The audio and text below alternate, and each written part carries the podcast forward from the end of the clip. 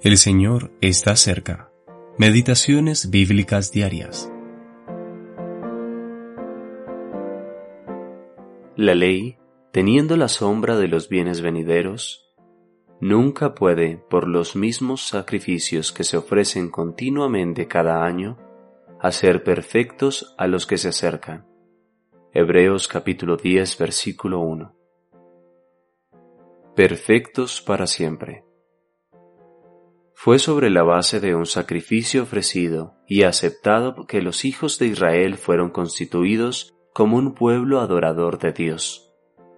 Y es sobre la misma base, es decir, un sacrificio ofrecido y aceptado, que los creyentes en Jesús son ahora constituidos en un pueblo adorador de Dios.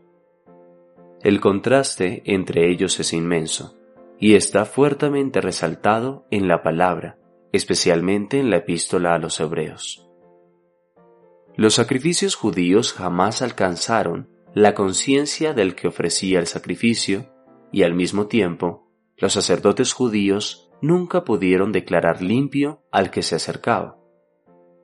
Las ofrendas y sacrificios que se ofrecían bajo la ley, como nos dice el apóstol, no podían perfeccionar en cuanto a la conciencia a los que se acercaban a adorar. La conciencia, siendo siempre el reflejo del sacrificio, no podía ser perfecta, ya que el sacrificio no era perfecto, porque la sangre de los toros y de los machos cabríos no puede quitar los pecados. Versículo 4.